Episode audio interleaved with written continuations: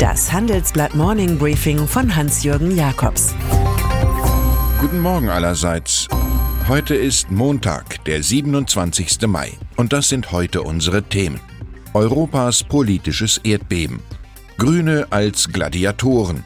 Andrea Nahles und die Cheffrage. Bereits kurz vor Mitternacht begannen Europas politische Kommandierende mit ihren Vorstößen, um aus dieser bahnbrechenden Europawahl eine neue Machtinfrastruktur zu formen. Die Ergebnisse sind so eindeutig, dass selbst die Routiniers der Schadensbegrenzung bei ihren Erklärungen schnell ins Stottern geraten. Die Konservativen der EVP erreichten nur noch unter 24 Prozent und die Sozialdemokraten mit etwa 20 Prozent haben so viele Stimmen verloren, dass ihre Spitzenkandidaten automatisch wie Spitzenverlierer aussehen. Und die Mehrheit, die ist weg. Klarer Befund, Liberale und Grüne auf der einen und Rechtspopulisten auf der anderen Seite gewinnen, grosso modo. Was die Lage weiter kompliziert. In Frankreich war die Polarisierung am besten spürbar. Hier siegte am Ende sogar Marine Le Pen mit einem 23-jährigen Frontmann knapp gegen Präsident Emmanuel Macron. 23,5 gegen 22,5 Prozent. Bei aller Überraschung und allen Problemlagen bleibt eine alte Weisheit des Feldherrn Hannibal. Entweder wir finden einen Weg oder wir machen einen.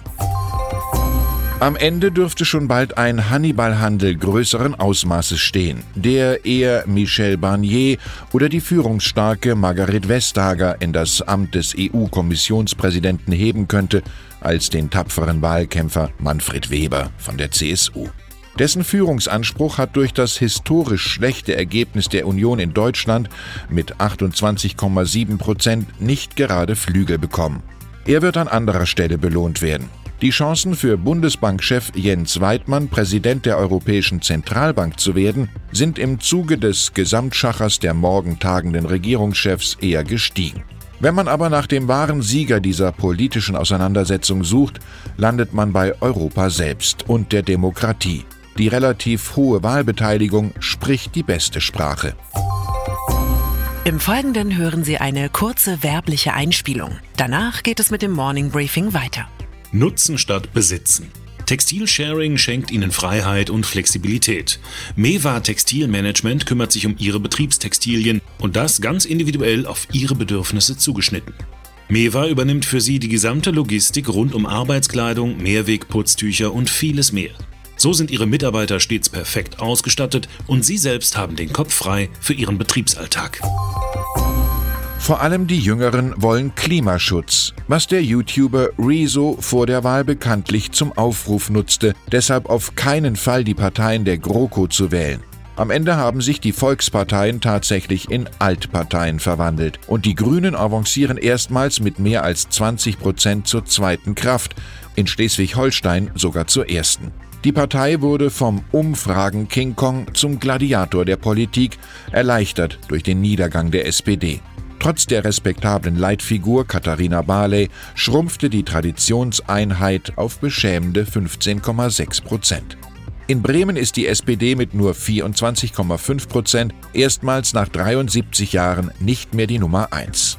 Die Rituale der Partei in solchen Fällen sehen vor, dass nach ersten Solidaritätsbekundungen dann Hand- und Kreissägen aller Art zum Einsatz kommen. Aus Kopf hoch wird da schnell Kopf ab.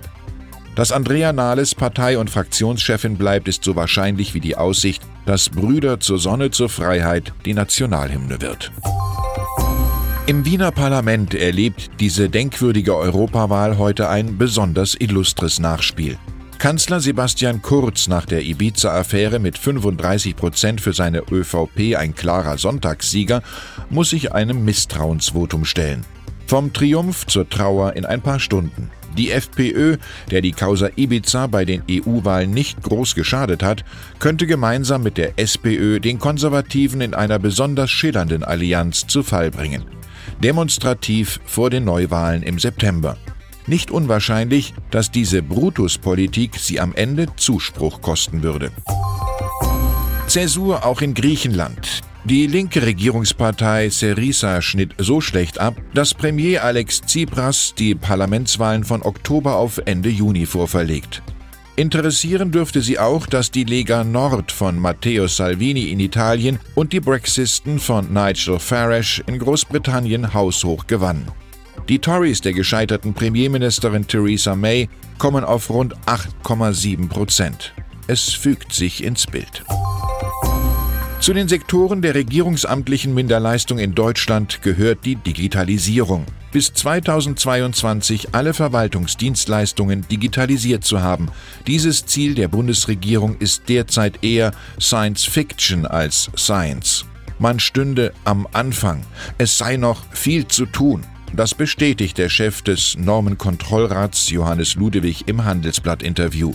Es gebe zwar für fast alle Themenbereiche Länderpaten, allerdings sei Forschung und Förderung noch unbesetzt. Und geradezu absurd sei es, dass das wirtschaftlich starke Bayern für kein einziges Thema die Federführung übernommen habe. Mir san mir ist nicht programmierbar. Eine große Ankündigung ist am heutigen Montag von den Autokonzernen Fiat Chrysler und Renault zu erwarten. Deren Aufsichtsräte tagen. Es sollen ganz offiziell Verhandlungen offengelegt werden, die über eine verstärkte Zusammenarbeit und vielleicht am Ende sogar zu einer Fusion führen könnten. Renault ist bereits mit Nissan und Mitsubishi in Japan verbandelt. Im Falle einer Hochzeit entstünde der weltgrößte Autobauer, ein Titel, der bislang die Volkswagen AG in Wolfsburg schmückt. Vielleicht hat Donald Trump manchmal an die Vorgänge im eigenen Kongress gedacht. Jedenfalls hatte der US-Präsident gestern sichtbar Spaß an Sumo-Ringkämpfen im Stadion in Tokio. Dazu hatte ihn und Frau Melania der japanische Ministerpräsident Shinzo Abe geladen, eine besondere Ehre. Trump durfte am Ende vor 11.000 Sumo-Fans sogar einen eigenen President's Cup übergeben was ihn endgültig davon überzeugt haben sollte, zum Kreis der Schwergewichte dieser aus den Fugen geratenen Welt zu gehören. Und dann ist da noch der Münchner Online-Händler für Luxusmode My Theresa. Eine erste Adresse für stilbewusste wie einkommensstarke Kundinnen.